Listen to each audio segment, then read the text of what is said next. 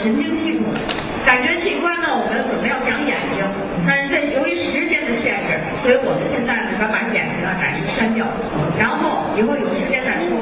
感觉器官里头不光是眼睛，耳朵这个听觉也是感觉器官，皮肤上也有感觉器官，关节上也有感觉，做这个感觉的神经受啊。但是呢，起码我们要知道一些眼睛的知识，那怎么办呢？那咱们不能把一个眼睛。以后有时间咱们再补，因为这个眼睛呢，我们也需要的时间比较长啊。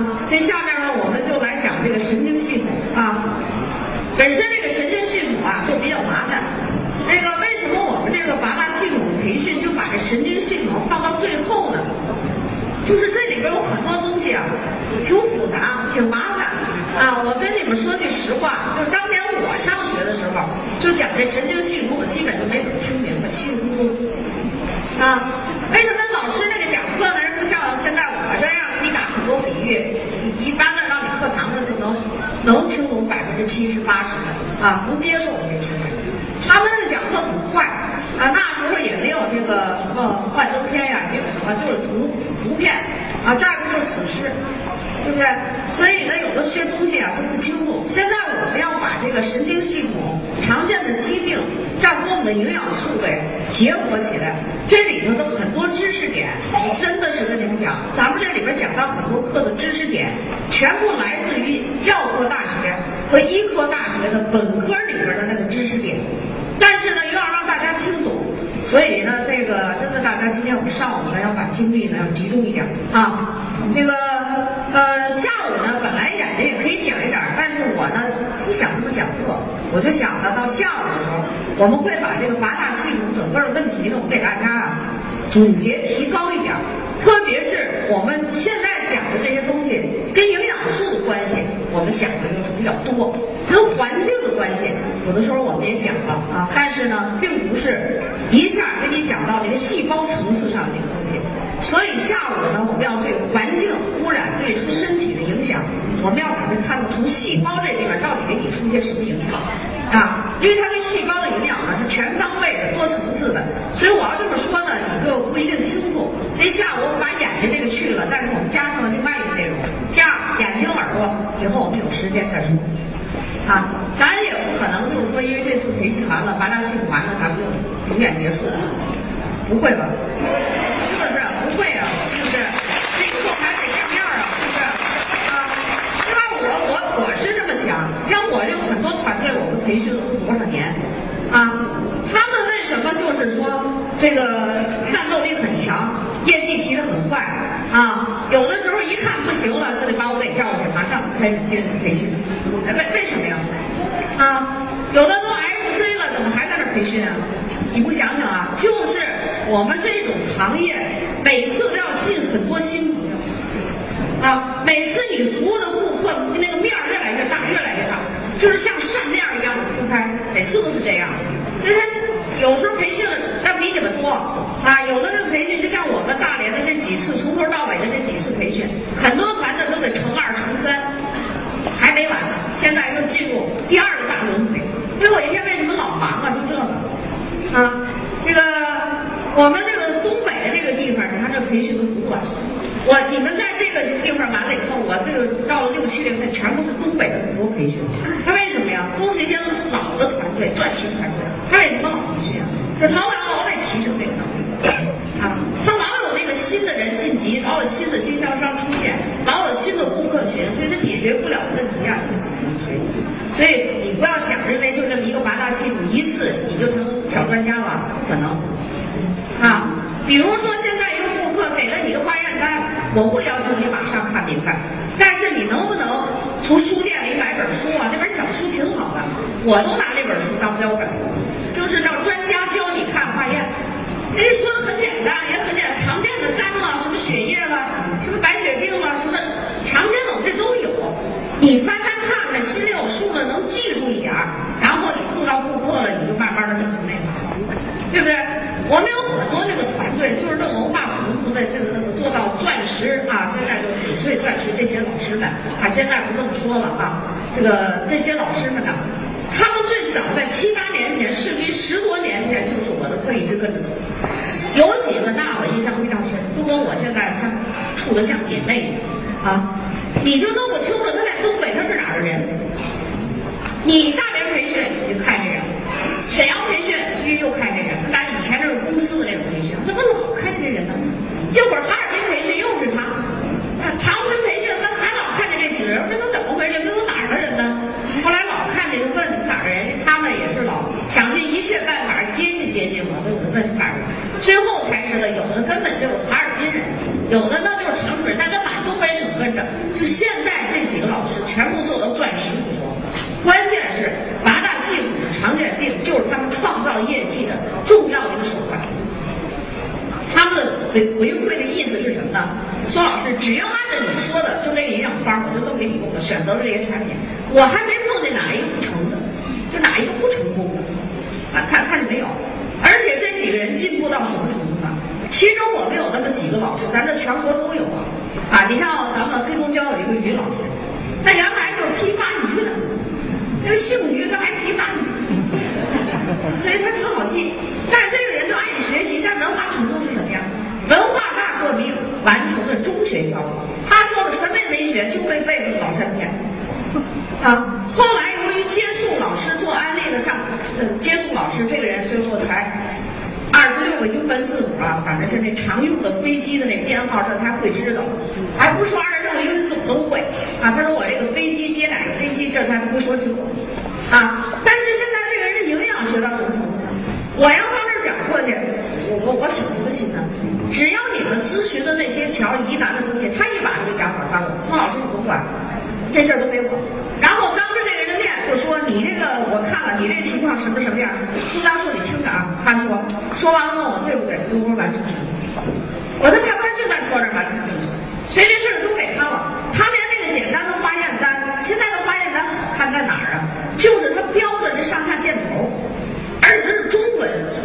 现在除非那小医院还在用那个那个那个英文代剩下就包括三甲院三甲医院越用中文，全部标的上下箭头。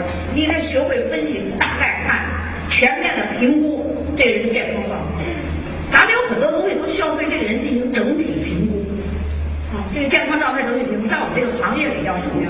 叫健康诊断、健康评估。然后根据你的这个评估和诊断，然后再用营养、运动、什么保健的方法，领着这个人一步一步的走向健康。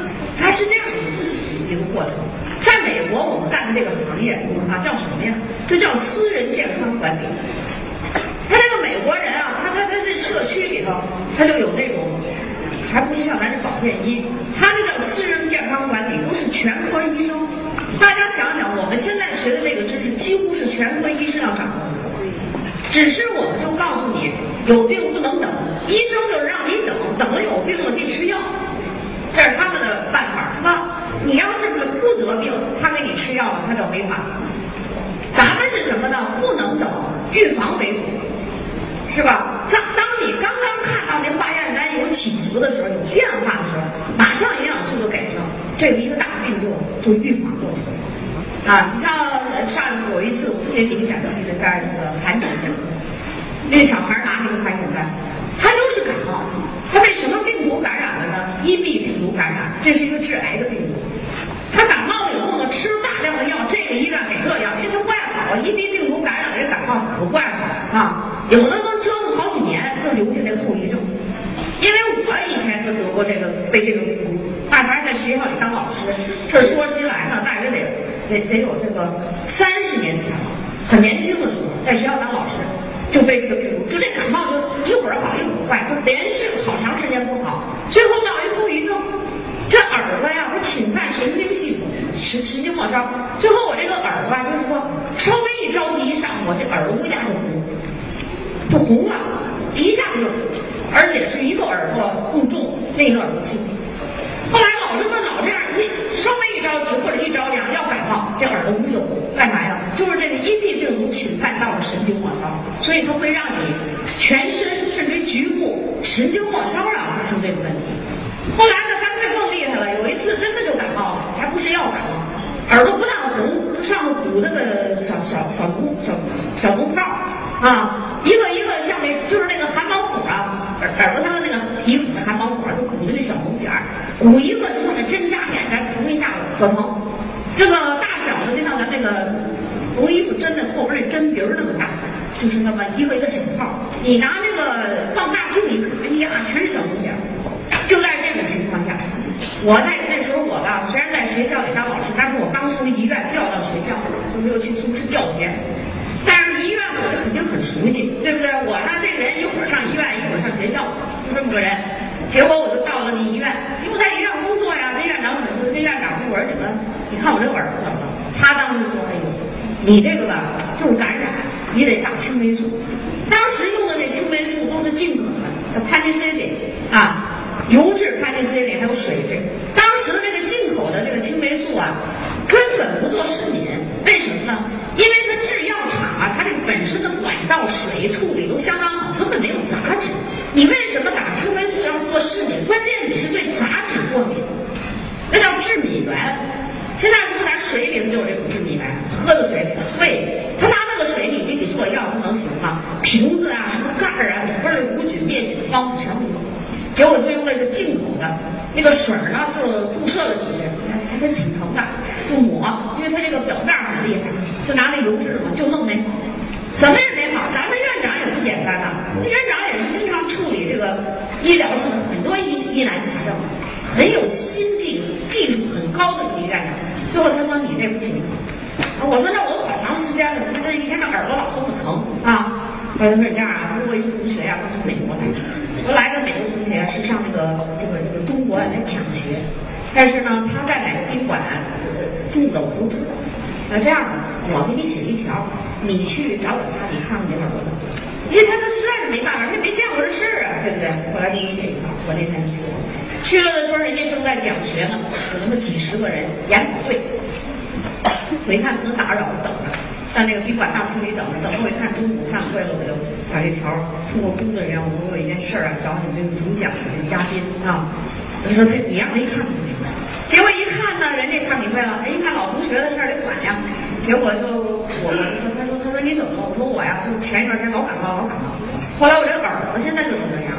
人家一看，马上就说你这感冒里可能是有几个病毒，但是你肯定有一 b 病毒。当时我第一次听说这事儿。我也不懂事，那当医生不知道的啊。我说那怎么办呀？他说你这个用什么抗生素都没用，病毒感染抗生素无效。那我说怎么办？他说你就回去看你们医院有什么口服的维生素啊，你就吃这个去。啊，我当时我也是俩眼瞪了半天，我就吃维生素。他说对，你吃的时候维 C 要多吃一些，像什么 B 族这类的，医院里有什么就是 B 一、B 二、B 六，我就吃。我说就这样可以吗？他说就行。完了，我就这么很简单，几分钟，人家就这么一边散着会，一边快先走，人家不吃饭去了，我递了一钱很简单，人家没没找一个什么地方给我看看，回来了以后，我就跟院长说了，得这么办。咱们院长说就用维生素，我说对。结果他就给我吃的这个维生素，那那那咱们在医院很简单，维生素 C，然后还有 B 一、B 六，然后呢还注射，当时那个药很贵，还得是行政级的杠就是 B 十二，造血原料有 B 十二啊，这个是一个红红的药水他说这样吧，你这个拖了这么长时间了，我特权批给你十支 B 十二，你打一打。当时瞅就这么，哎，很神奇，就这么一个礼拜以后，这耳朵的脓点都没有。啊，然后这耳朵呢，这红也退了，但是病毒还在身体里没有被清除，所以一着急上火，一要受凉，耳朵就红，一直到了三两年，这就脓点不起了，但是一会儿就红了。这件事一直挺了三两年，这才慢慢的。这三两年不断的在吃些什么呢？就是维生素，特别是维生素 C。这件事给我一个特别有力的教育啊，病毒无药可治。啊，怎么这维生就就对这这这件事有这么大的作用啊？所以当时我就想，我就翻了一些营养书看。我上大学的时候呢，有一本很小的营养书，三十二开的那么小书，没人怎么说，就是翻一本，参考资料，爱学不学，这啊。但是我对这本书呢很感兴趣，就这本小说，我现在一直还有。为什么呢？搬家几次，就清理旧书，有的都可过期了，不要了，都卖了，卖破烂了，卖卖破烂。所以我每次都是，我都跟家里有交代，只要我不在家，你们要是清理书的时候，不卖，可以清理。回来以后我得看看，我就把我要用的东西都给我给卖了对不对？这不是。所以我每次清理了几次那本小书，他们都认为很旧，因为那个纸都被氧化的很很黄啊，那很脆。一些碎碎，他不给清理了，我就给。哎，他们翻的没啥意思，里头都是什么呀？一些表格，就是 B 一什么用，B 二什么用，很简单啊。结果我就给捡回来了，老捡了，捡了两个月不行，这哪天这真给我扔了怎么办呀？所以我就给包了一牛皮纸的皮儿，上面写了几个字：此书不许卖。所以他们一翻呢，一清理，一打扫卫生，一清理书或者书架，说太多了就得清理一部分。嗯，然后这本书就给我捡回来，所以这本书现在还在。就这件事儿啊，教育我当时就给我敲了一个最大的警钟。因为我当过医生，我又教医生，要把这个学生教会医学知识，所以我就知道这事儿。啊，还有一个事儿，一个六个月的小孩得了大叶肺炎，这这是我在医院里面。当时我们用的药呢就是四环素，后来我们这一代孩子大家知道是不是都四环素牙呀？他都黄啊，都黄，这四环素牙。结果这小孩长得很胖，那扎这个静脉呀，往那个小手上扎那个血管，怎么也扎不进去。换了五六个护士，把那个妈妈心疼的呀，那眼泪哗哗的掉，陪着孩子哭，那孩子哇哇叫，咱们呢就帮着那护士掐巴着那孩子摁着，知道吧？你说他要上刑似的吗？但是就没扎成。头皮针儿，那时候刚开始有头皮针儿，那护士技术啊，也不像现在这个，反正是怎么也扎不上。最后扎不上去，这个儿科的主任医生怎么说的？不扎了。后来我听话，这不扎了怎么办呀？那时候我刚大学毕业，还在实习。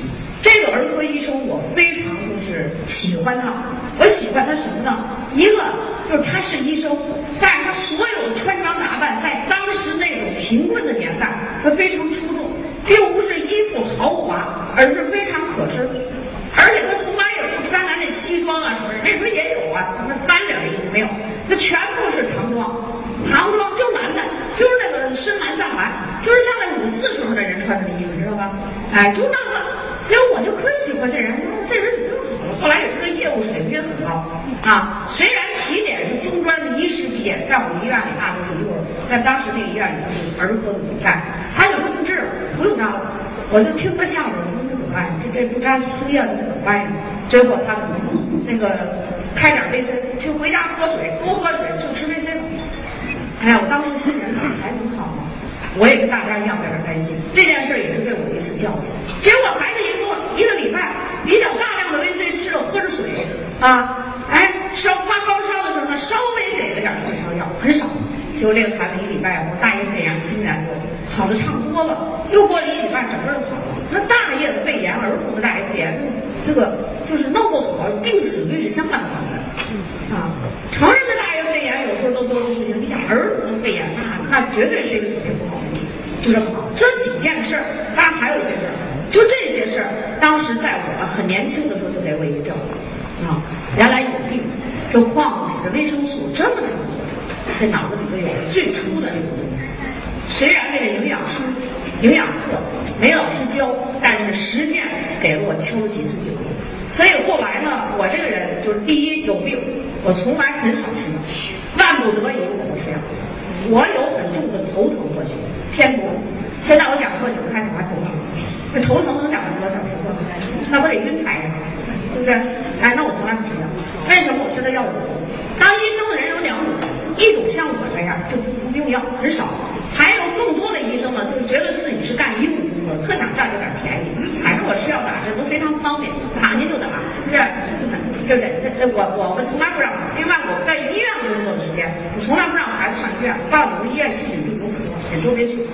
啊，因为我工作的几个医院呢，我的同都根本不认识我的两个孩子，偶尔一次你把钥匙给丢了，去找我，这才看见我女儿。他说：“哎，宋老师，你这女儿就亭亭玉立，你知道？哪因为我女儿长得很高，一米六八多，我儿子一米七八。啊，你别看我不高，我们家那个老爷不是你们也好多人看着我，那也不高。但我们家两个孩子都特别高，都长腿，腿可长。为啥呢？从小不得病。”两个人从从这个出生一直到大学毕业，就这么长的时间，他也有点病，感个冒、发个烧都有，但从来不吃。就是有一次我去做一个小手术，这个我那个儿子小，没人管，那时候才不到两岁，结果他呢感冒了，别人医院里的人给他开了三针大青叶，就中药注射，就清热去火，怕感冒的啊，大青叶，打了一针，反正这都快好了。后来我说那那两针还怎么？他也怪他，那是挺行，吃什么药他一样，这气虚从上没人给他吃药，他药都一样没吃，所以就这么多喝水，多喝水啊，也是给他吃点维 C，后来就好了。结果把那另外剩下的两个大青眼就退了。两个孩子从出生到大学毕业，花的我的医疗费没超过两块钱。就是有的时候可能还有几次发烧很高，给人得开点退烧药，那咱也不退了，不一定吃，反正咱们掏的那个现金就没超过两块钱。我今天为什么跟大家讲这种事儿呢？我就告诉你，有很多事儿就是你没遇见过，你遇到的时候你就知道。我们很多做安利的人，他都怎么做？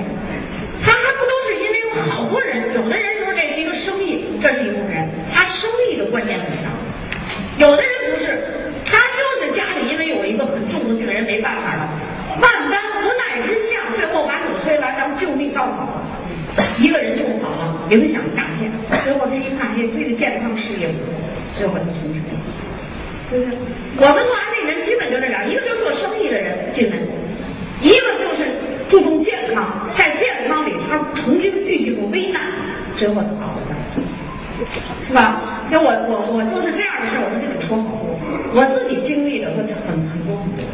啊，那今天他开课强为助人，有很多新朋友第一次来，前面的课你也没听，那这老师正拿净拿这个营养素在调养这个身体，甚至对付慢性疾病，这是目前在世界上最推广的一种手段。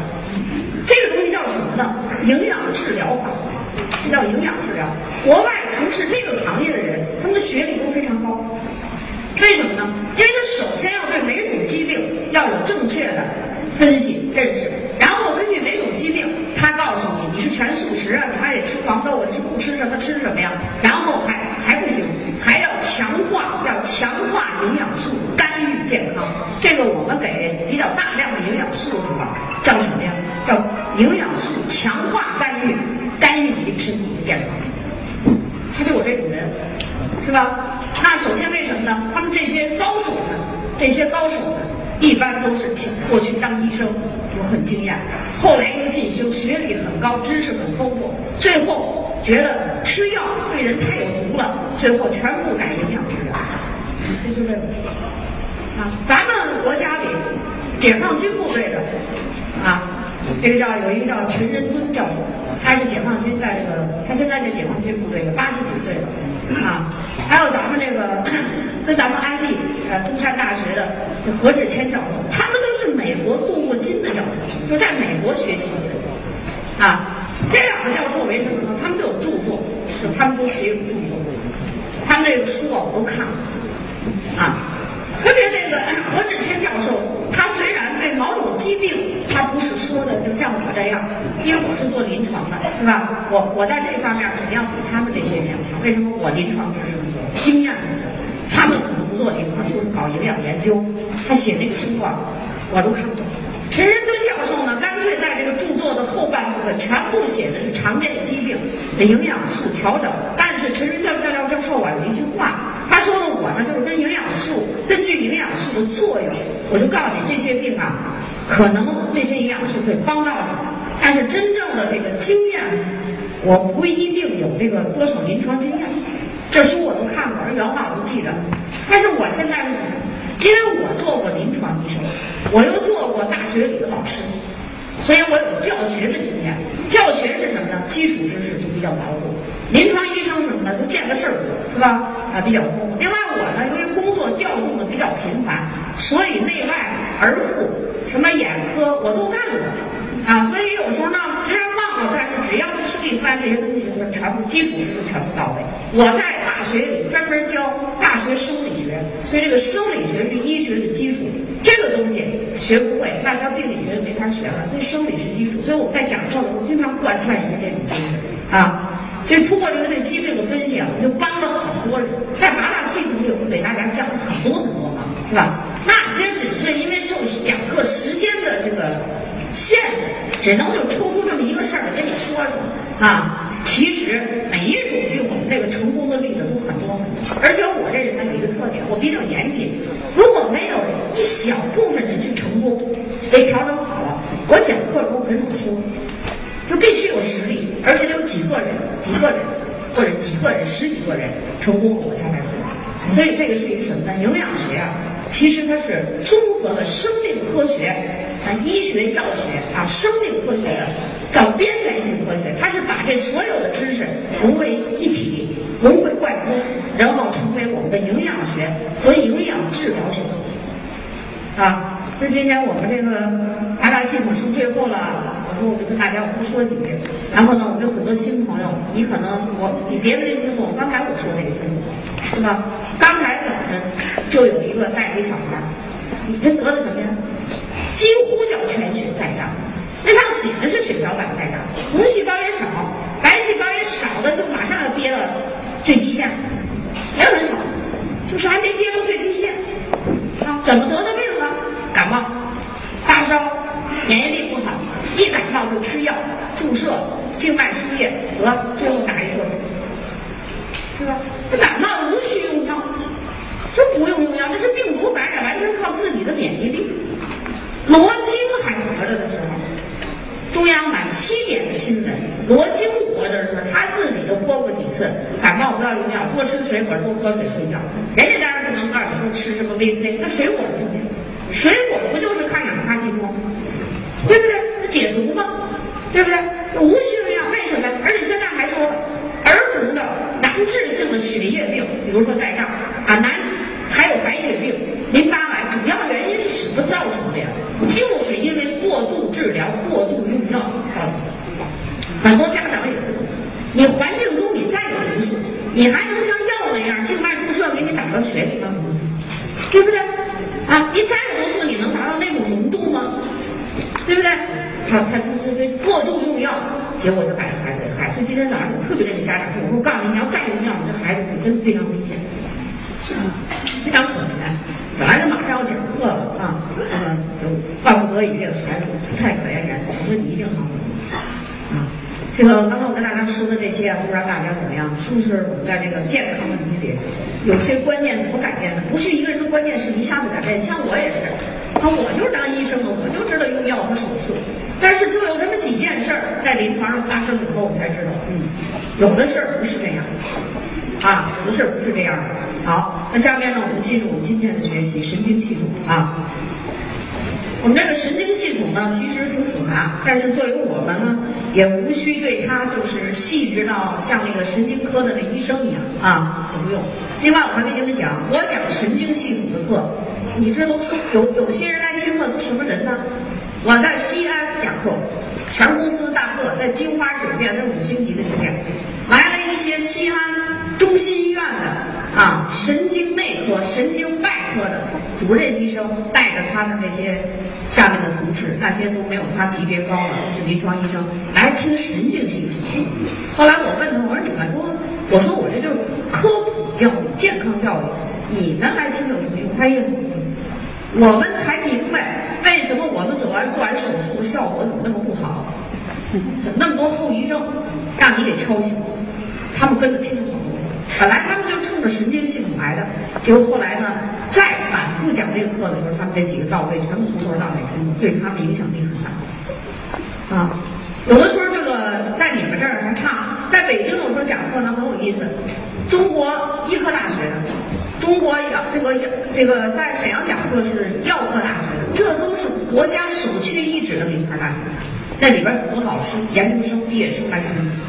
在北京还有哪儿？中国中医中医药大学，中医药大学的硕士研究生、博士研究生来听。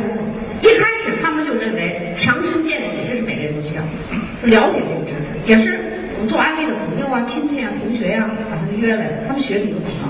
但是听着听着，他们有几个干脆辞去了同仁堂科研部的工作，全职做安利。为什么呀？那么他们跟我说：“说你这个说不吃中药还真对。原来我们不敢说，为啥？那悄悄的说，说那中药的仓库里的药啊，可脏。你知道老外为什么吃中药？嫌脏，除了土就是尘土、老鼠屎。”人人家中药那个像西药呢，是提取物，然后给你化学合成，不是，是不是那树叶树根儿，什么动物尸体，对不对？那玩意儿招虫子。他说：“你别看我是中医药大学，我不是，为啥？我这不是说他，他还没有这观念，说你吃了以后对你主热有副作用。他这观点，他嫌它脏，对不对？那你知道吗？那药在仓库里放着，你没看那个大麻袋装着吗？对不对？老外为什么不吃？嫌脏，别不说，真的。有的也是像同仁堂有很多东西，有时候有些重病人，我们营养素跟着以后，我还告诉你，你必须吃同仁堂这个什么什么。”世界环保组织把这同仁堂的药上次在那个新闻台公布吗？有五十几种，有五十二种、五十四种，我没记清楚。反正五十多种药都重金属含量超标，对不对？要你每天都看新闻的人，肯定脑脑子都有这么印象，是吧？所以这个药就是叫什么？万不得已别吃，实在不行了，得活着得救命，那得吃。救完了命，怎么保证生命的质量？不是药给你生命质量，是营养给你生命的质量。是吧？啊，那我们来看看啊，神经系统。你看神经系统这个东西最容易中毒，最容易中毒的一个系统啊。中这个神经系统呢，分为这么两大部分。第一部分叫中枢神经，这个包括脑和脊髓，脑和脊髓。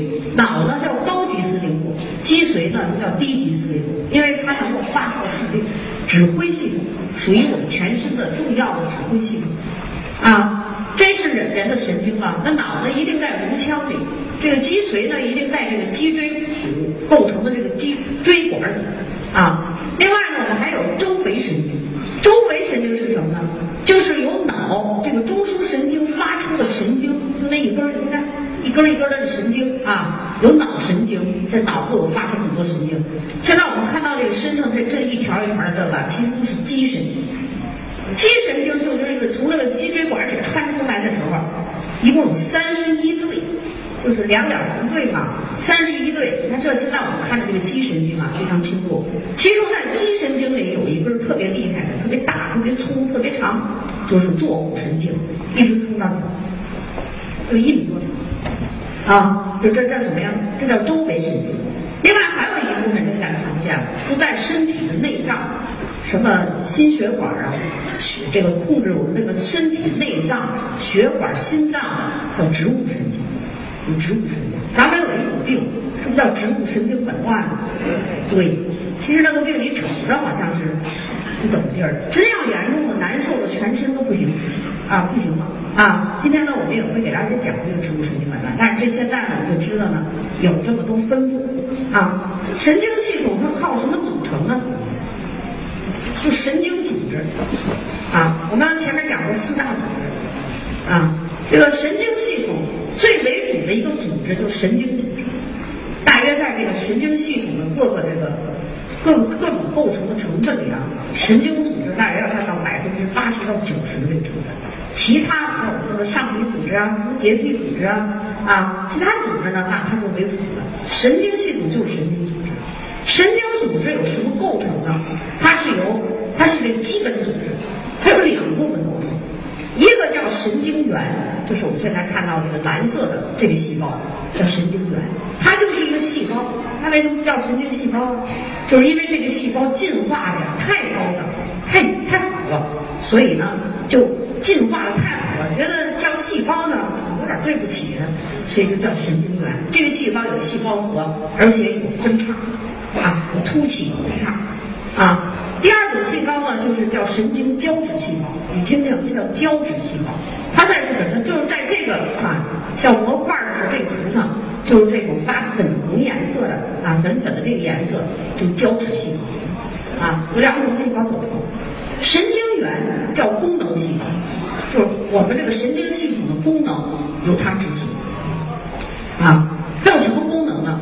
它能够。接受信息，就是你传递的信息，它能接受啊。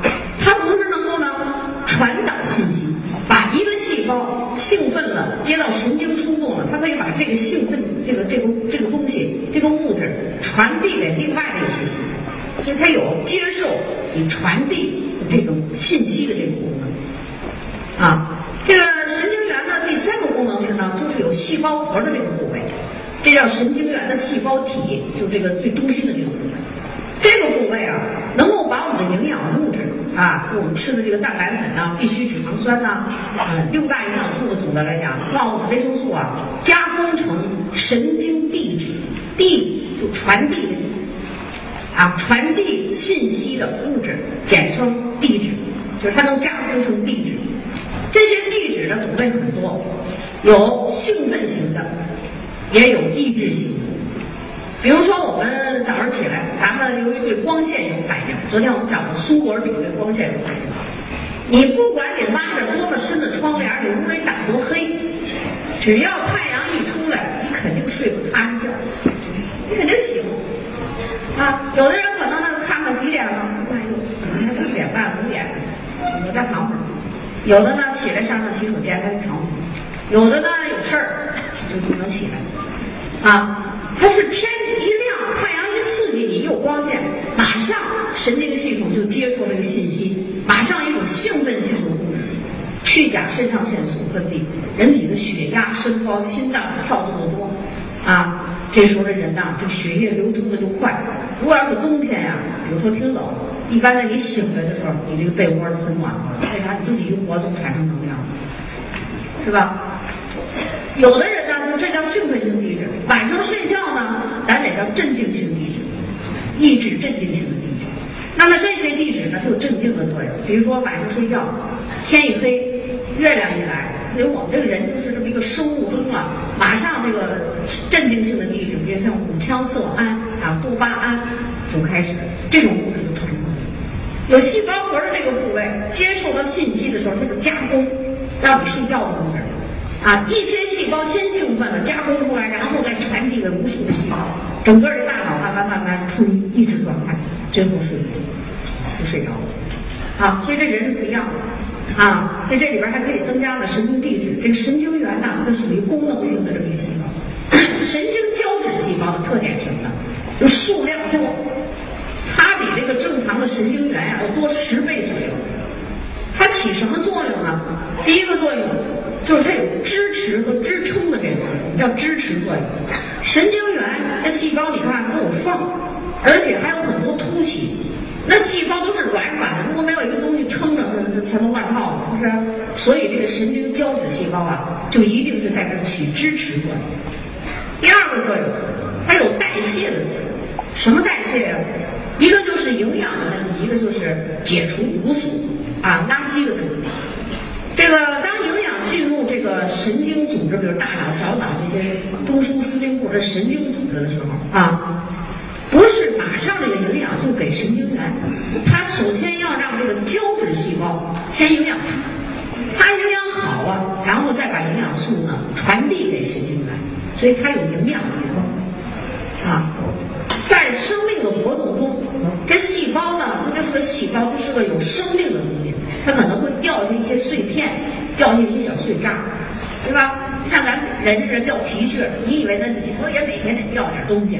那这个神经元这个胶质细胞还有一个作用，就是清除垃圾、清除碎片，然后保持里头很干净，啊，它有这种作用。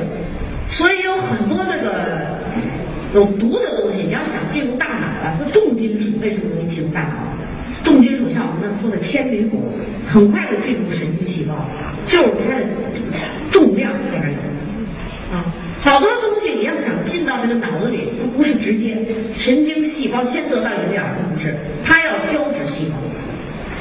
它还有一个特点，如果人的神经元一旦受损伤，比如说脑震荡啊，或者说呢出车祸了，人的头创，这都属于震震荡啊、外伤啊这一类。一旦神经元受损，那么神经胶质细胞。就是就会应激反应，大量这个大量的增生，然后把这个受损的神经元这个空隙要给填满，所以它有增生的这个啊，数量多而且增生。由于它增生多，因此它容易出事儿。越是能增生的细胞，你看我的上皮细胞为什么就容易得病？因为它增生的多。皮肤的外侧面，说它内脏器官的内表面，它被磨损的厉害，所以它就得修复增生，就容易 DNA 出错。那这个在你受外伤的时候呢，或者怎么样，这个神经元细胞呢，哎，它就去填补，填补的过程增生，增生的时候如果你这人身体很好啊，那这个正常增生；如果说一旦这个胶质细胞出错了，这就是说我们最高发的一种脑病，那脑癌就神经胶质就可以得这个病。啊，咱们现在啊，由于用手机的大量的使用，原来你比如说这个右侧面、左侧面就是颞叶，就耳朵上的这块脑组织，很少有得癌症。现在由于手机你不老放耳朵这儿吗？反正你左手不用，你就是右手，俩手交替使用，于是这个颞叶、大脑的颞叶癌症发病率明显上升，就是由于手机的使用。有人说那行吧，我就接电话。所以我没告诉你，你们这不是急脾气。三声之前你甭理他，第四声你再接。那三前三声我听着专家讲，就是接通网络，那是最厉害的。啊，有人说那完了，我戴一个耳耳机吧，耳麦。专家也说，耳麦就让你往耳朵里静脉输液辐射，静脉输液，也准过去，而且更更更厉害。啊，所以就得省用点儿啊，万不得已才用，更不能玩游戏。对这个，对这个脑子、耳朵里边都是神经。你看现在耳聋、耳鸣的人也多，其实都是一些神经的事儿。啊，就刚才我们讲啊，就是它是由这两种细胞构成的。啊，而且你还得知道，神经胶质细胞是这个字，你得知道这种细胞胶质瘤一定含维 C。它如果含维 C 不多，它能叫胶质吗？对不对？啊，写那个单子咨询我一条，就这个胶纸，没有几个人写会的。为啥？你没听过这培训，你给写一个那个一角钱两角钱的角，啊，神经角质的人长一角，啊，啥字儿都有，反正也到我这儿不计较的时候瞎蒙。就是我这没写过写好多条，所以为什么让大家拿化验单呀、拿病历呀？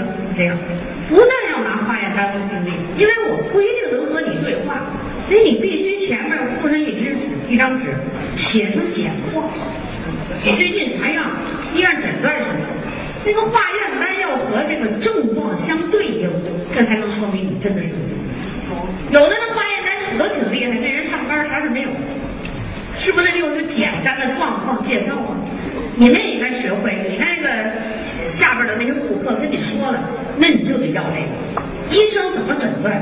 化验单是怎么显示的？两个对起来。啊，昨天我们有一个就是给我一个化验单，啥没写，我看了看，那我就得拆。那我怕我自己猜不准，所以我就告诉提供详细信息。所以大家明白了吧？以后再这样的话，咱们就是你不但要有这个，要有一个简化，有的朋友那就很明白，因为以前我提示过，就写的很好啊。就大家通过人家培训，你再说人神经胶质瘤就知道恶性癌症，别写错字儿。这其实这些东西都需要一点点学习啊。啊，哎呀，写的那什么那鸡腰脚啊，你写一大堆脚，各种脚啊。那那我但是我知道这个，那有可可笑。嗯，有时候我有时候那团就拿着，我这都什么这都是。你你自己觉得什么呀？当然了，我们做安利的人没有医学知识，文化水平也参差不齐啊。大学毕业的研究生也有，呃，写不了几个字儿的人也有，啥人都有。咱们这门槛太低了，要我说以后做安利门槛也得上高。谁干嘛你谁都能招什么人招那个？到时候一问三不知，不影响公司形象。影响公司没治啊你。人家现在说，我我这这个差点话，因为我这个各团队没有几个那个钻石老师说，以后你再给我做安利，我就得给你面试。完了，他问我面试的时候得怎么样？我正好有一个这资料，还挺简单，我马上给编一短信。啊，那天也很巧，正好拿着一小纸条，我看别的书我这这个学的，马上给他发我说以后我就照你这个，你给他们面试，什么什么人都可以做安利，到时候给弄乱七八糟的。你看人现在这意识都提这么高，还得面试，为别的公司可以面试，你这不可以面试？你也是全方位的人才才可以的，对不对？你的合作伙伴不是全方位的人才，你干跟他着急跺脚，你跺死你你也得那样。真的，我接触人多，有时候我跟你说的事儿，你真得信。因为我接触各种团队的精英太多了，我接触人一直都什么呀？都各个团队里，管理特成功的，是不是？啊，那人家都面试了，你们呢？有这个概念吗？脑子里有这数吗？啊，可能不一定有。这是什么情况？我们大脑里的三个神经元，就是刚才那是模式。这个呢，就是在跟你说，大脑里的这个神经元，这啥意思？这就是一个神经元，你看，这就是那凸起，它们互相联络成网，你知道吧？互相连着。比如说咱刚才说了，神经元它就能加工地址，它受光线刺激，太阳一出天亮，它里边自然而然的加工持续性的地址，然后通过这个凸起把这个地址传给这，传给这更多的细胞，一个传一个，于是所很更多的细胞加工这个兴奋性的地址，最后都兴奋了，于是夜不想睡觉了，这时候就开始醒。如果都六点了，那太阳都挺亮的，你在前面都醒了好几醒了，你还不起，你还睡回笼觉，这一天你都难受，你知道为什么？本来这个兴奋性的地址，你愣按着自己家中镇定性的地址再睡会儿，你能不难受吗？很乱。这是有试验的，美国科学家对这个东西做了一个试验，把一个人关到那黑山洞里，伸手不见五指，外边啥声音也没有，你这还能听见外边的汽车声，你还听见谁的脚步声？那什么事儿？给他一关山洞里，把他手上牵着一些就是检测的那个电源，然后检测的，给他从屋里哗转几圈，他坐那儿，他也不知道几点，那可神。太阳一出来，他马上心率、心跳加快，血液流动，血压上升，兴奋性地址增加。一到晚上了呢，他也不知道是晚上啊。哎，一看镇静性的地址，这会儿人就睡觉。所以这都是有非常重要的科学实验的，这个不是说谁怎么样，这都多少年前就有这实验。这美国科学家就做了这个睡眠实验，就生物钟实验。所以要想健康，必须要按生物钟起居，这个身体才能健康。啊，这就告诉你啊，联络成网了，就是这个意思。好，下面我们来说说这个神经元是个功能性的细胞，它在我们这个神经系统里是如何分布的？啊，那那不整排队呀、它是像那上皮细胞那样排吗？你看它特麻烦，你把它放大了吧，它这样啊，这个地方有点像我们叫什么呢？神经元的细胞体，就是我们刚才看到的细胞核的地方，这叫细胞体啊。这个细胞体的部分呢，你看，这叫细胞体。这地方有什么呢？有浓稠的细胞质加那个大的细胞核，可以把营养物质加工成地质、颜色。由于营养物质多、密、浓密，所以颜色很深。啊，这个细胞体。这个叫细胞体的地方分布在哪儿呢？分布在大脑脊髓的灰质，还有神经上边那个叫做神经节的那个。啊，神经节，咱们有一种病，大家知道吗？儿童得的脊髓灰质炎，落这后遗症是不是就那腿就就神经方面落后遗症？最轻的起码是行动不会有问题，是不是？啊，还有不动这些，这它是什么？叫脊髓灰质，就这个地方病毒，你看这病毒，专家给它的叫病叫病毒。我就说这起名的专家算是把这种东西研究出来，他怎么不把它叫别的叫病毒啊？他一人体就直接奔到这儿了，所以它这个细胞体是分布到这儿啊。这个分的这个凸起，凸起上面的这些凸起，我们叫树突，沿着下面这个下来的像个大辫子似的，这叫轴突。轴突的最末端就分成了叫神经纤维，就神经纤维。也就是说啊，这个神经纤维这个也有啊，这，它们就叫脑和脊髓的白质和组成我们的神经。刚才我说的那个坐骨神经，都是由这种有神经节，然后好多个这个神经元一个连一个，最后成了一个一米多长的，从这个后腰下面一直通到我们这个脚上的这个座脑神经，一米多长啊。这么讲啊，可能你们肯定是理解不了，因为咱没看见这真人，你看真人这也看见不了，你得拿显微镜看，是不是？咱这是放大的图啊。你要是把咱这个手比喻成咱们一个神经元特别合适，手掌心这地方是一个细胞体，是吧？五个手指头是不是就是那个上面这个凸起？这个凸起我们叫树突，就像树枝的这个分叉叫树突。那这个前臂，也就咱们这胳膊的这块，像不像这个？很像，很像楼腿，是不是？这就是我们讲的，看这个。刚才我们看到那个大脑里的三个神经元的连接，它怎么连接？一般是这个神经元的这个树突，就凸起的这个地方，一定跟另一个神经元的轴突末端连起来，所以才能连接成网络。啊，反正我跟你讲我上大学的时候，让老师给我教的西武，后来我当老师的时候，我就在这儿备课，特别认真。我非得一堂课给学生打各种比喻，非说明白。所以我这手胳膊，大都以前教学的学生早就练出来了。现象。像吗？像。而这手掌心这地方呢，有细胞核，细胞核里的营养物质十分丰富，而且这儿，有这个细胞核能加工营养物质地质，所以营养丰富。它如果都集中到一起的时候，一定颜色深，就造成灰质。这些凸起一定构成我们的神经纤维，叫白白骨。你们没看见过这人的脑子平时这是不是人人脑袋一破有一堆白骨出来？啊，看出车祸，人脑袋啪一下给撞了，摔马路上，那好吓人呢！那流出来的那东西，那不是脑浆吗？是吧？啊，那那挺吓人。一般一看到这个反抗，很弱的。啊，这个大家有一个初步印象。随着我们讲课呢，大家会越来越清楚。啊，刚才我们讲了，这个神经元有什么功能呢？刚才我们讲，第一，接受刺激。啊光线对它有刺激，这是刺激吧？啊，你拿针扎它一下疼痛，那也是刺激。是吧？他接受刺激，这是谁来接受啊？就是这种树突，他来接受刺激。啊，轴突产生兴奋，产生兴奋性的物质，谁来把这个兴奋性的物质传给另一个神经元呀？那是通过传导，那就是我们后边这个叫做啊轴突的神经末梢，把最后这个睡觉我清醒这种物质，通过它们传给另一另一个神经元。那这个地方分叉的这个纤维都哪儿啊？那咱这胳膊咱这没法分叉，大家可以想象出来。啊我就这个神经元一个是从这儿接着，从这儿接着，最后在我们的神经系统、大脑、小脑等等，就联络成网，然后把兴奋的这种地址或者抑制的地址传递给所有的细胞，来完成这个神经功能。神经功能都靠这种细胞来来完成。啊，好了。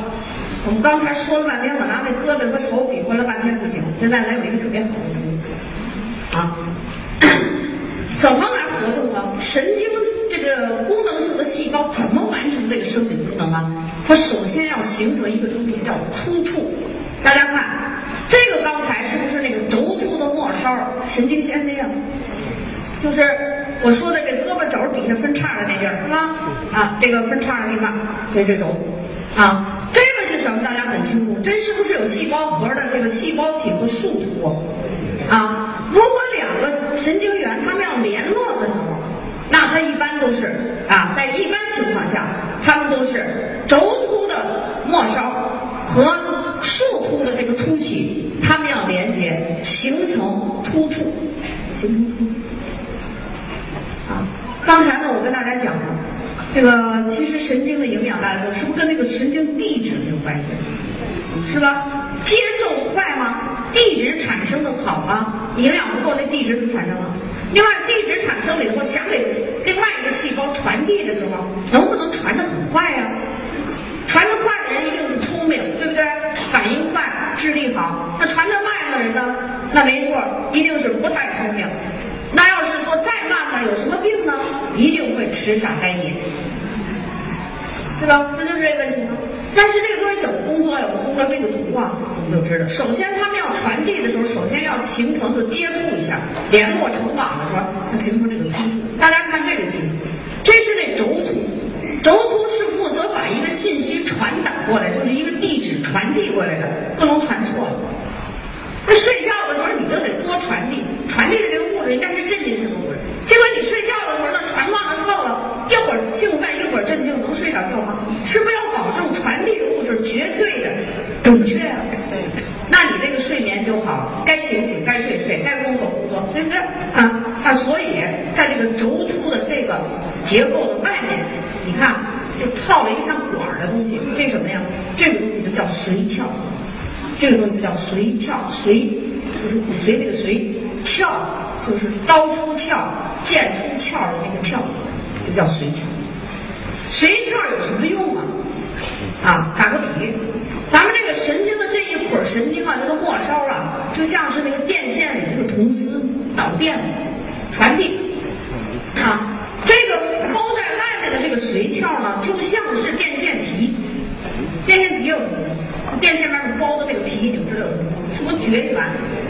绝缘是什么，因为电线你不管并联串联，你你想象的那楼板面水泥，你把它都接了，你看里边电线，说你握着我，我拉着你，乱七八糟啊，这乱七八糟为什么没着火呀？是不是因为有电线皮呀？所以这个髓鞘就是保证传递的这个绝缘性、准确性，不能搅和在一起啊，所以它有这个传保证传递的物质准确，而且有像那种电线皮这种绝缘性。那这个东西叫髓鞘，髓鞘这是什么营养物质？现在咱们讲这什么神经细胞的营养。刚才我们讲地质是如何形成的，你没有蛋白质，没有必需脂肪酸，没有矿物质、维生素，你不给它营养，那那细胞它这是空的，它拿什么东西给你加工出？就是多巴胺啊，就什么五羟色胺啊，就是睡觉的物质，又去甲肾上腺素啊，兴奋的物质，特别那个多巴胺，这叫什么物质呢？那叫学习与探究的物质。爱学习的人，这个这个物质会运作。啊，你坐不住，你胡乱动了多动症，那肯定得多巴胺，多巴胺和五羟色胺，他怎么能学习好？对不对？所以这是营养物质。可这些营养物质什么时候该传递？该传递给谁呀？这个绝缘的髓鞘就不得了。这个髓鞘的主要结构营养物质是必需脂肪酸，哦，就是它里边有欧米伽六里的亚油酸。还有欧米伽三里的亚麻酸，就是欧米伽三，大家知道鱼油是吧？鱼油。那么这些脂肪酸进入人体的时候呢，它不会怎么样？要在我们人体矿物质、维生素各种生理功能加工以后被磷酸化。大家说你食物里头没有磷肯定不行，是不是？被磷酸化以后形成磷脂，然后就构成了这个髓鞘，类似于我们的电线的电线皮。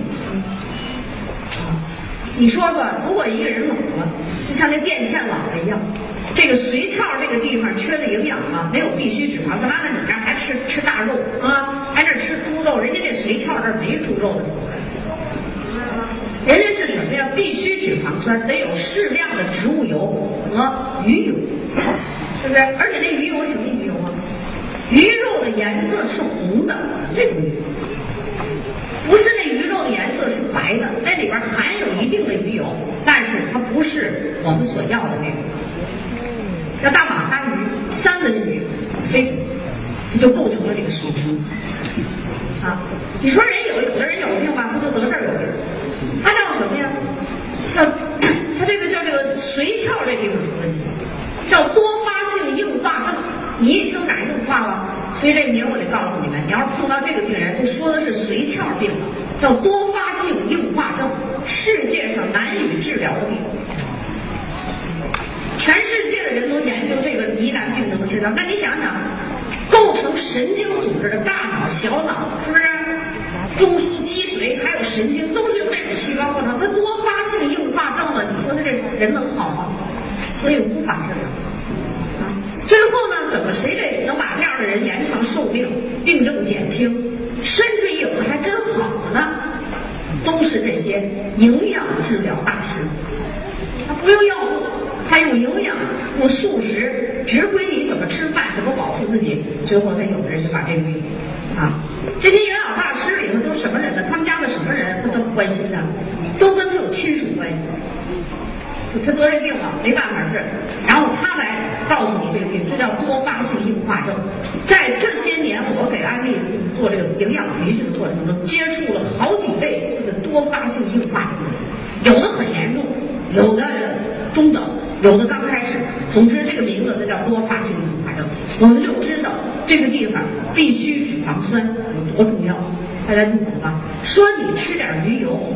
有人说了，我们我们这个大连人整天都吃那海鲜多着，什么鱼都吃。但是我告诉你，这叫鱼肉的颜色是红的，就是大马哈鱼、三文鱼这种鱼肉的颜色是红的。还有一种从俄罗斯那边进口的好大的这种带鱼，是不是？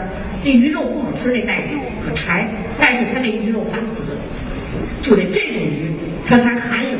就这个像电线皮似的这个髓鞘上的营养在这里，你以为吃鱼油聪明在哪儿啊？在这儿呢，奇怪，对不对？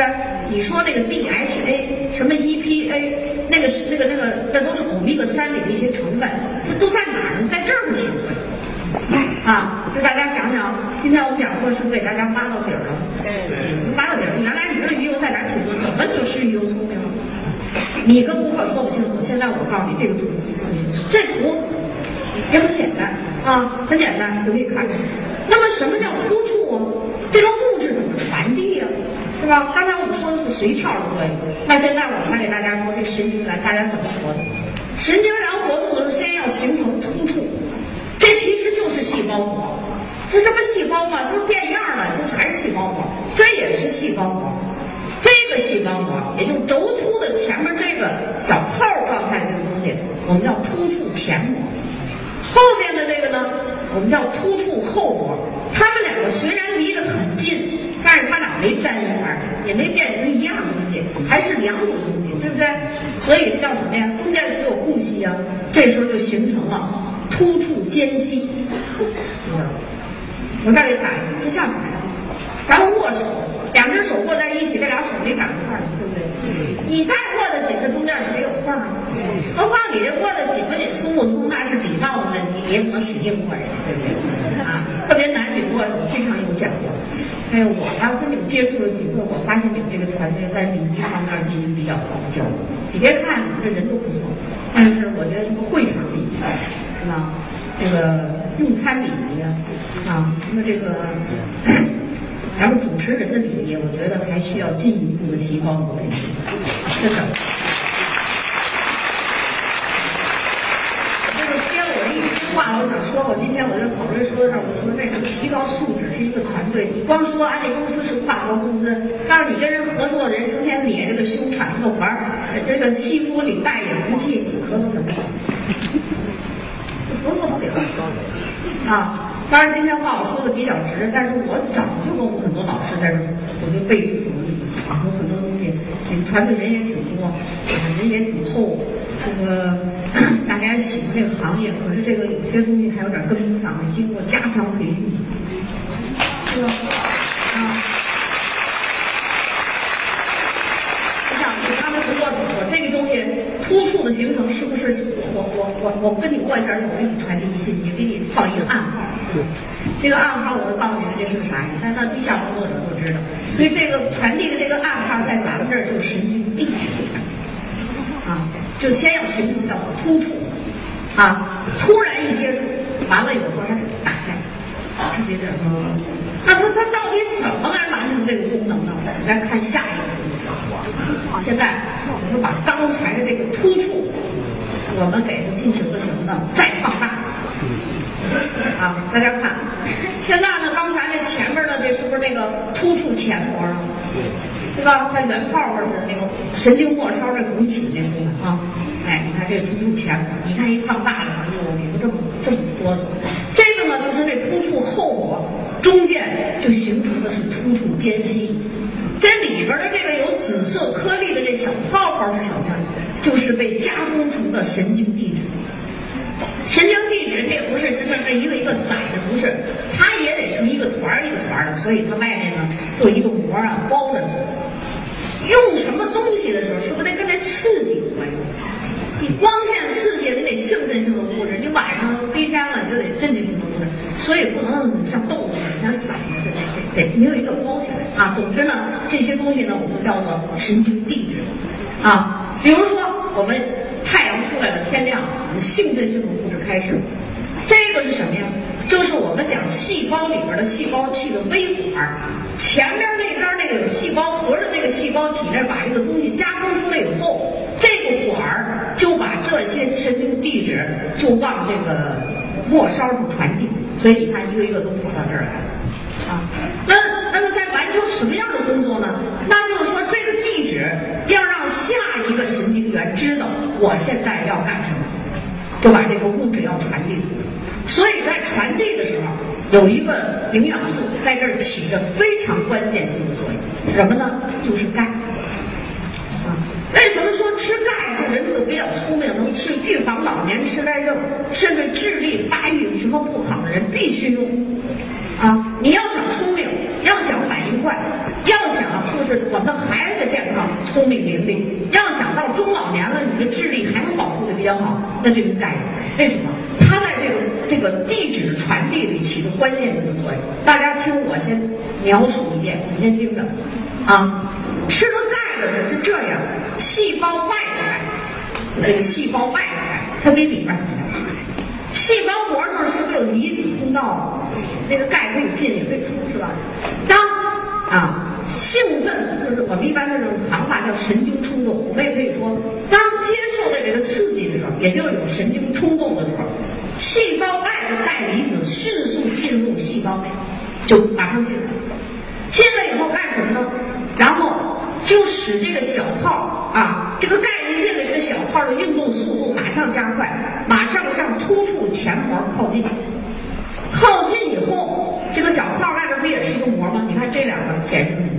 于是小泡这个膜就接近了突触前膜，但是突触前膜这儿，由于它有负电位，就是这个钙啊，想要把这个东西给释放出来很不容易。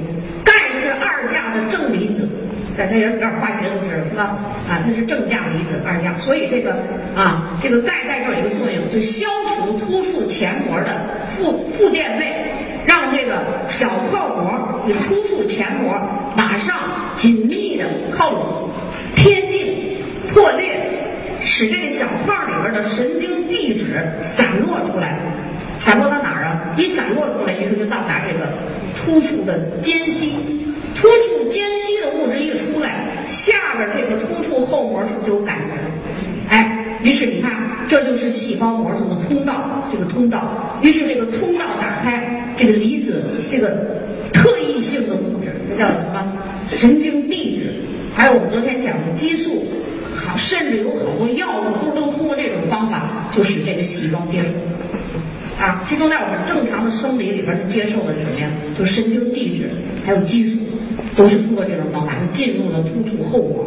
突触后膜一接受到这个啊，你是让我睡觉的物质，他知道，马上就。加工同样一个睡觉的物质，它再加工，然后再把这个东西通过这个再继续传递给其他的神经元，就这样，我们的大脑或者是清醒了，或者是睡眠了。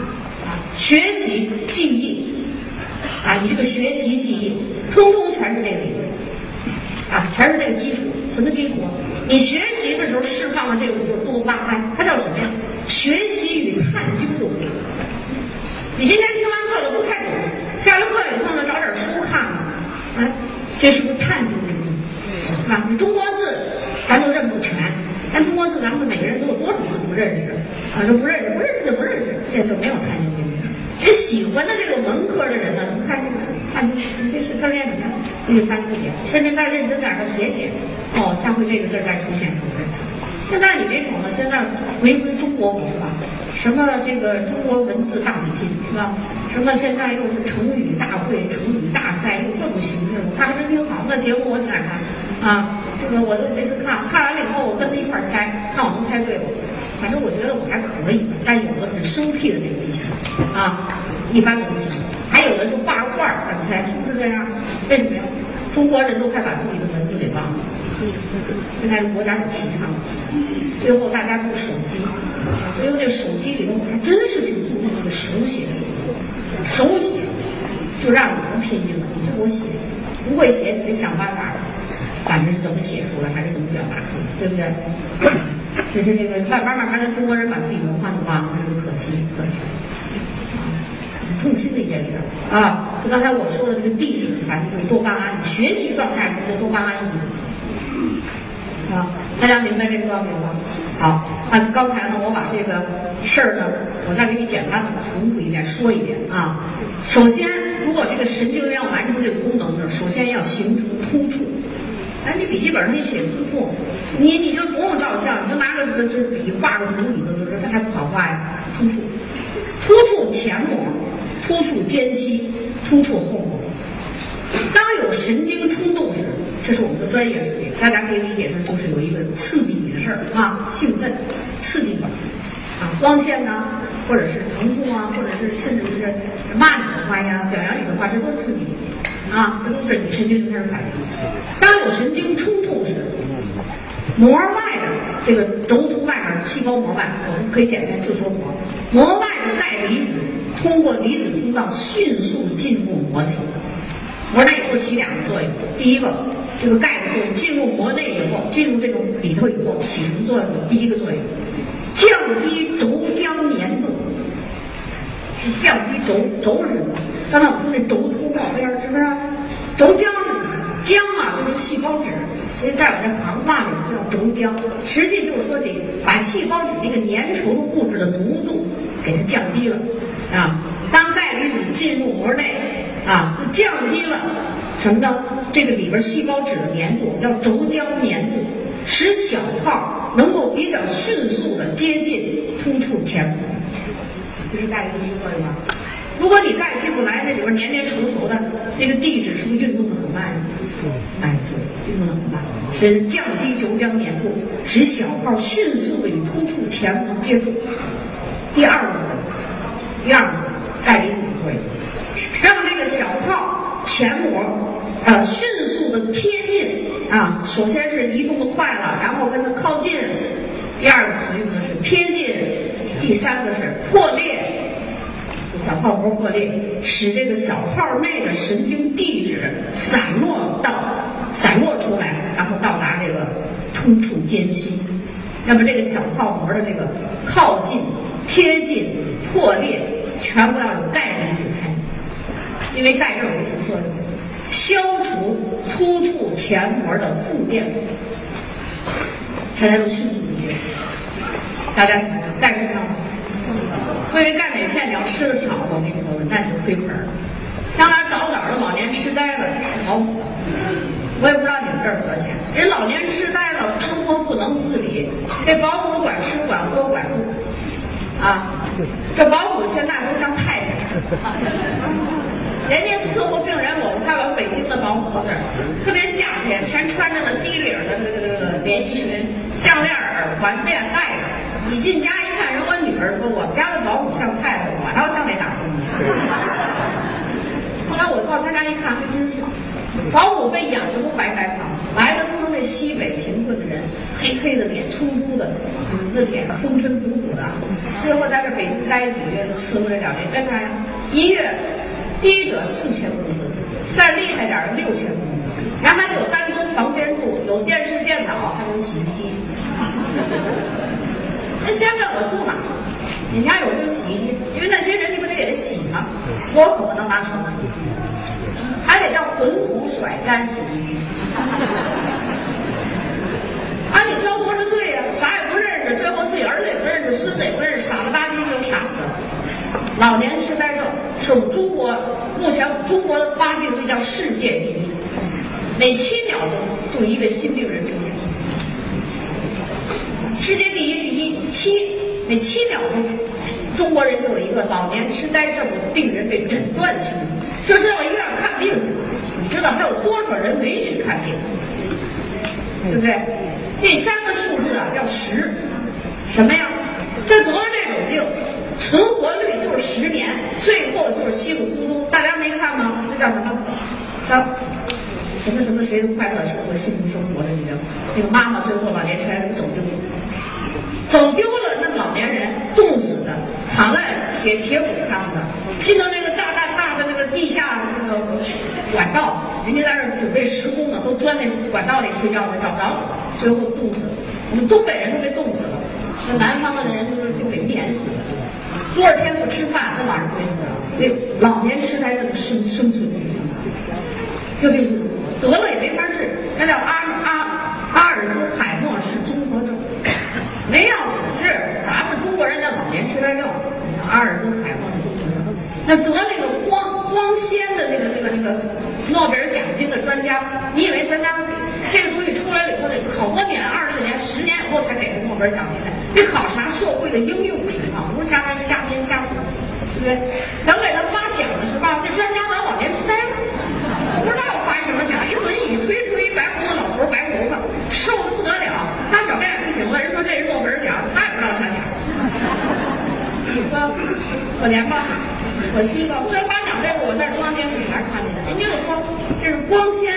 你现在用手机、用电脑，你这样发达，你没有这个技术你是不行。结果可好，人家得奖就没上，咱们愿意走这条路。咱们倒不一定得诺贝尔奖，咱起码要跟儿孙享受天伦之乐吧。起码要九十岁之前，咱们一生打交道吧。咱们得活得长，还得活得好所以我告诉你，天天都得吃钙镁片，那叫生命啊！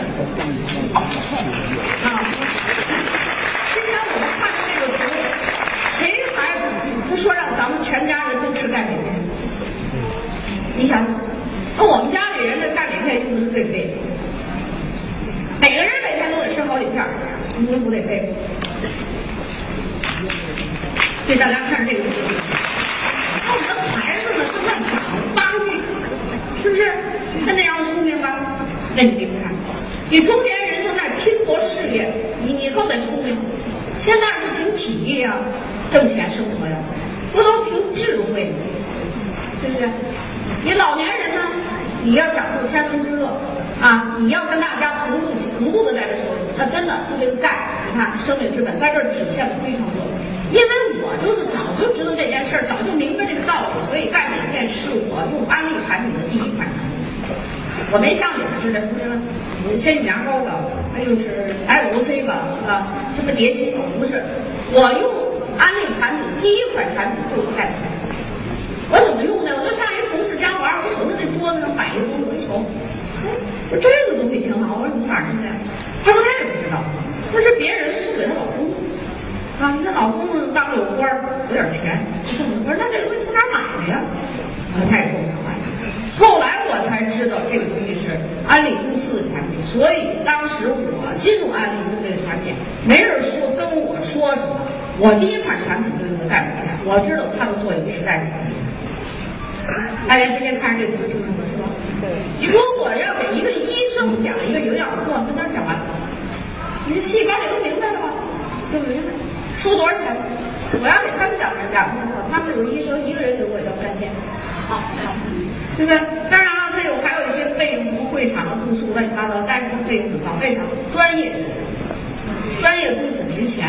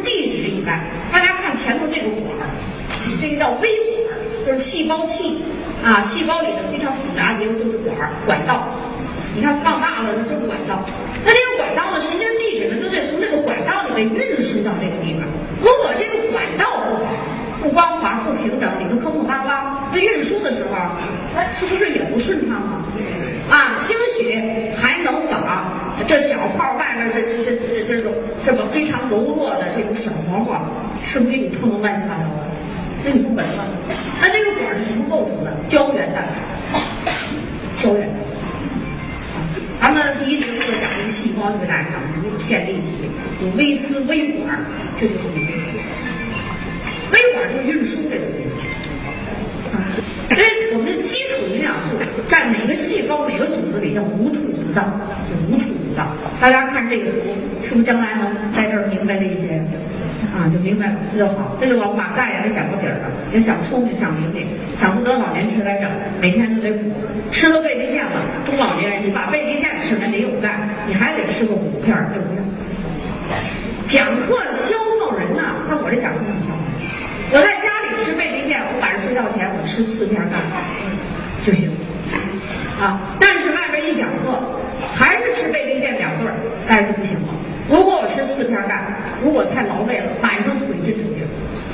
因为你不是很缺钙，它抽不起来，它那个里边啊，哎呀，就是要抽之前，那个就是怎么拱也拱不动，很难受，反正也行。啊，所以有的时候在外面讲课呢，除了贝利线以外，我一般吃晚餐睡觉前还得加量，有时候得加到六片，甚至还要再多点，这时候这腿就不抽筋了。哎，就这么准。要是受凉啊，说你这睡觉的房间比较凉，可能你也是很劳累，你还是又又补充了那么多钙，但是有时候你受凉、微循环不好的时候，它传递工作不好的时候，那么这时候呢，这可能还不舒服。所以微循环就非常微循环啊，就非常重要。下边我们来讲脊髓，脊髓呢就有什么功能？构成脊髓是在我们椎管里，大家看看这脊髓，我们就可以看出灰质、白质。这就是我们有神经元啊，就是我刚才打了个针比方，就是手掌、手掌心的这个地方啊，灰质集中的地方，于是就构成了脊髓的灰质，有点像蝴蝶形。周围这发白的颜色就是白质啊。那么脊髓的功能呢，那肯定就是由这些灰质和白质来执行。那根是什么呀？就是由白质，白质它本身就是神经纤维构成。于是你看这些神经纤维构成了肌神经，神经，然后有三十一对肌神经。你看两两不对，三十一对。这三十一对肌神经啊，分布到我们的身体以及四肢。就刚才我们看那整体图时候一杠杠的是吧？就身体以及四肢上就是这样。啊，那脊髓有什么功能呢？灰质是中枢，低级中枢这个地方完成反射功能，反射。那它这有什么反射功能呢？总的来讲叫先天就会的，不用学习的功能。这儿来看，就先天就会，不用学习。比如说排尿排便，这个咱们小孩生下来，你们谁教过这孩子排排尿排便？没人教吧？生下来就会，对不对？